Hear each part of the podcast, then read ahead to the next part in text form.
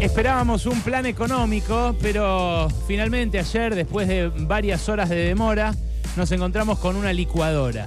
Esto que anunciaron ayer no es un plan, es un bidón de nafta al fuego inflacionario para licuar sueldos, para licuar gasto público y para licuar los depósitos en los bancos. La plata que vos tenés en pesos todavía y que no sacaste o que no convertiste en dólares o en otros activos hasta ahora devaluación, ajuste fiscal y que lo demás se acomode. Eso fue el anuncio de ayer. El paquete en su conjunto es, en términos de la actividad, recesivo, o sea, va a planchar la cantidad de eh, dinero y de empleos eh, y de transacciones en la calle en términos de distribución es fuertemente regresivo, genera una redistribución brutal de ingresos en contra de los trabajadores que vivimos de un sueldo fijo, en contra de los profesionales que cobran un horario y que no van a saber cómo ajustarlo ahora, en contra de los jubilados que eh, van a dejar de percibir bonos y que van a dejar de tener enganchada su jubilación a inflación, incluso aunque sea parcialmente y esa transferencia es en favor del capital concentrado, centralmente el capital exportador y los acreedores externos. ¿Cómo se va a dar esa transferencia? Fácil, los precios van a aumentar al 20, 30, 40% por mes, los sueldos y las jubilaciones van a aumentar mucho menos y el pago de la deuda que está en dólares o indexada va a requerir muchos más pesos, va a haber que destinar mucho más de los impuestos que además no suben al pago de la deuda. Por eso digo que los beneficiarios son dos, muy nítidos. Los exportadores, sobre todo del sector agrario, y los que tienen a creencias, los que le prestaron dinero al país, sea dólares o pesos indexados. El ajuste no cae sobre la casta, sino sobre la gente de los 5,2 puntos del PBI que prometen ajustar, que queda muy difuso cómo lo van a hacer, porque todavía falta conocer proyectos de ley, eh, resoluciones y demás. Eh, pero de esos 5 puntos, ponele redondeando del PBI, entre más impuestos y menos gastos, solamente medio punto, la décima parte, es ahorro en gastos de funcionamiento. Y eso no es toda la casta, incluye los despidos, todos los estatales que van a despedir, que dijeron los que fueron contratados este año, no se les va a renovar. ¿Cuánto se ahorran en subsidios, en subsidios a la energía eh, eléctrica sigue, y, y gas? Sigue muy difuso. Pero ojo, porque la devaluación, la fuerte devaluación, el salto del dólar oficial, va a ser necesaria una suba muy fuerte de las tarifas en pesos solamente para mantener los subsidios constantes como están hoy. Si uno los quisiera además reducir, hay que aumentar varias veces la tarifa de gas y de luz, la boleta, y después volver a aumentarla varias veces para compensar eh, en la reducción de subsidios. Con la canasta básica subiendo al ritmo del dólar, y el enorme salto tarifario que les acabo de describir, o sea, esta, esta doble suba, primero para empatar la, devaluación y después para, para generar la quita de subsidios, duplicar la asignación por hijo y subir 50% del plan alimentar no va a compensar los efectos inflacionarios de la devaluación y los regresivos del ajuste fiscal. Los informales que no tienen planes sociales y los jubilados van a ser los más afectados. La idea de que duplicando la asignación por hijo y aumentando la, eh, el, plan eh, alimentar, la tarjeta, se va a contener el daño que genera el shock inflacionario que viene, parte de eh, una idea equivocada, que es que los pobres son solamente los que cobran la asignación por hijo o la tarjeta alimentar. Ahora va a haber mucha gente que caiga en la pobreza a partir de estas decisiones. Y es gente que no está comprendida dentro de ese universo. En el caso de los jubilados es más grave porque no hubo eh, ni siquiera precisiones sobre el mantenimiento de los bonos, que si se retiran generarían una enorme pérdida de poder de compra porque pasarían los jubilados a cobrar 50 lucas menos el mes que viene, o sea, en pesos pasarían a cobrar menos sin contabilizar el impacto de la inflación que les va además a generar la pérdida de poder de compra. Tampoco se sabe, tampoco se sabe a cuánto se van el boleto de colectivo y de tren y las tarifas de gas y de luz. Eso agiganta la incertidumbre sobre cuánto se va a poder vender en el mercado interno. Alguien que tiene un negocio, por ejemplo, piensa hoy, ¿cuánto le destina a mi cliente a moverse? Ahora que la nafta obviamente se va a duplicar porque históricamente siguió al dólar oficial. eh, mm, el que tiene el negocio piensa, ¿va a tener guita mi cliente? Bueno, eh, todavía no sabemos cuánta menos, pero va a tener menos, eso seguro. ¿Cuánto más del sueldo va a destinarle a lo que antes no le destinaba? Porque eso también es pérdida de poder adquisitivo del salario. ¿Cuánto va a tener que ahorrar en lo demás? Caputo dijo ayer que sincerar el boleto es barrer con una injusticia con las provincias donde ya se pagaba más caro. Y si hacía al revés, como en España, por ejemplo, que extendieron los subsidios eh, a la clase media para compensar el impacto inflacionario de todo lo demás, porque eso es 100% plata que le va a sacar a los pobres y a la clase media. La casta no va en bondi, ¿eh? Ese ajuste no es para la casta. Escuché cómo lo dijo Caputo lo de los boletos. Hoy el Estado sostiene artificialmente precios bajísimos en, en tarifas energéticas y transporte a través de subsidios. La política siempre lo ha hecho porque de esa forma engañan a la gente haciéndoles creer que les ponen plata en el bolsillo. Pero como todos los argentinos ya se habrán dado cuenta, estos subsidios no son gratis, sino que se pagan con inflación. Lo que te regalan en el precio del boleto, te lo cobran con los aumentos en el supermercado. ¿Les suena lo de les hicieron creer que era más barato? Es como la frase que lanzó González Fraga ya a principios del macrismo, cuando dijo les hicieron creer que podían comprar un celular nuevo o viajar al exterior. Ahora, peor, les hicieron creer que podían viajar en Bondi, ¿no? Además, si había una injusticia con las provincias que ya pagan más caro el boleto, en Bariloche, por ejemplo, ya pagan más de 200 mangos, nuestros oyentes allí, podía extender el subsidio a esas provincias en vez de sacarlo al área metropolitana de Buenos Aires, donde mucha más gente se toma dos o tres bondis para llegar al lugar de trabajo. Y esa es la justificación de que haya subsidio. Pero de vuelta, si había una injusticia, ¿por qué no extenderlo a los eh, jubilados, a los laburantes que ganan menos guita en el eh, grueso de las provincias? Si ahora está la tecnología para identificarlos con la SUBE. La SUBE funciona en buena parte del país. Bueno, ¿por qué le dan tanto a los exportadores con los anuncios de ayer? Porque Caputo no consiguió plata y apuesta a que liquiden sus dólares. Voy a tratar de explicarlo esto. Los exportadores de granos, por ejemplo, recibían hasta ahora 650 pesos por dólar, menos las retenciones. ¿Por qué? Porque les dejaban liquidar eh, la mitad a 400 mangos, la mitad en el oficial y la mitad al contado con liqui, a 900 mangos. Ahora van a recibir casi 900 por dólar. De los 650 van a recibir casi 900. Porque les dejan liquidar el 80% a 800 mangos, ahora ya está 820. ¿eh? Así que la, devaluación ya es más del 118 de la mañana. Eh, y el 20% al contado con liqui. A ese precio, las cerealeras prometen liquidar unos 3 mil millones de dólares ahora y otro tanto en febrero o marzo.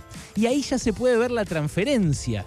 Si solo contás estos 3 mil palos que las eh, cerealeras dicen que van a liquidar, son 750 mil millones de pesos más para el complejo sojero solamente durante diciembre por esta devaluación.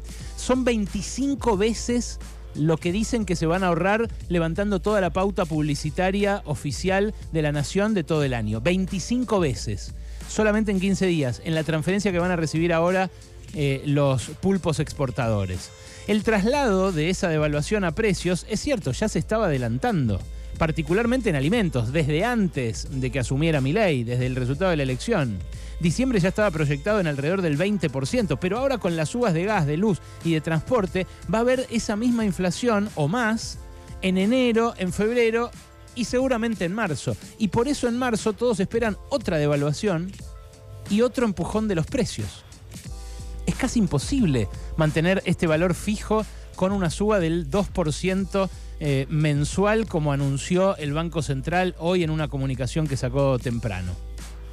Otra cosa, se mantiene el impuesto país a las importaciones como forma de desalentarlas, forma de desalentarlas por un lado, de encarecerlas y de recaudar. Pasa el impuesto país del 7,5 al 17,5. Eso también empuja la inflación, porque para importar el dólar queda a 9,40.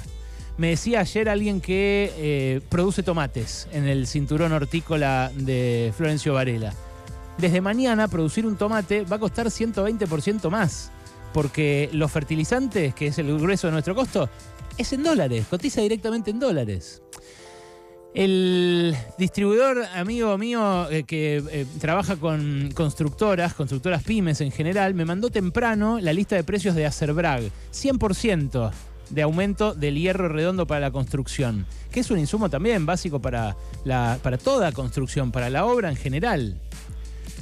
En el mercado central nos vamos a ir en un ratito, pero ya se traslada directamente ese incremento del dólar. Y claro, no hay ninguna compensación para quienes van a sufrir ese impacto, ninguna previsibilidad para el que vive de un sueldo, para el que vive de un eh, programa social que gana 78 lucas y que dijeron además que se lo van a congelar, porque en la lista de ahorros que estipuló Caputo, hay un rengloncito que dice programas sociales con intermediarios. Dice que se van a ahorrar 0.4 del PBI en esos programas sociales. ¿Cómo lo van a hacer? Congelándolo en 78 lucas. Claro, las 78 lucas van a alcanzar para la mitad exactamente el mes que viene. Después de haber sido ya devaluadas por masa, por supuesto. ¿eh? No estoy exculpando en absoluto el último año y medio, del cual ya saben que eh, venimos siendo muy críticos, del cual además eh, resalto como gran medida regresiva, que está muy bien que reviertan en este paquete, el haber eliminado el impuesto a las ganancias. Pero claro, el impuesto a las ganancias, que ahora lo van a restituir, el que lo votó eliminar fue Javier Milei. Lo votó con masa y dijo, yo voy a estar siempre a favor de eh, reducción de impuestos de cualquier tipo.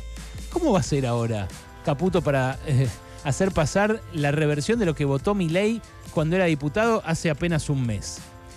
Hay una novedad en este paquete que yo no vi nunca. Es un sesgo específicamente anti-industrial le suben las retenciones a la exportación de 0 a 15% a quienes exporten productos no agrarios. Esto incluye también a las economías regionales, a las que les habían bajado las retenciones a cero, para que eh, invirtieran, para que generaran empleo, para que se animaran a exportar y trajeran dólares. Bueno, ahora le aumentan a todas ellas del 0 al 15% de las retenciones. Claro, con esto compensarían parte de lo que van a ganar de más por la suba del dólar, pero al campo no le suben las retenciones. Entonces le generan al que tiene la alternativa de invertir en una u otra cosa el incentivo a ir al commodity, o sea, a reprimarizar la economía, o sea, al boludo que se compró un montón de máquinas para producir y para generar empleo en la Argentina, le están diciendo de vuelta, sos un boludo cerrá.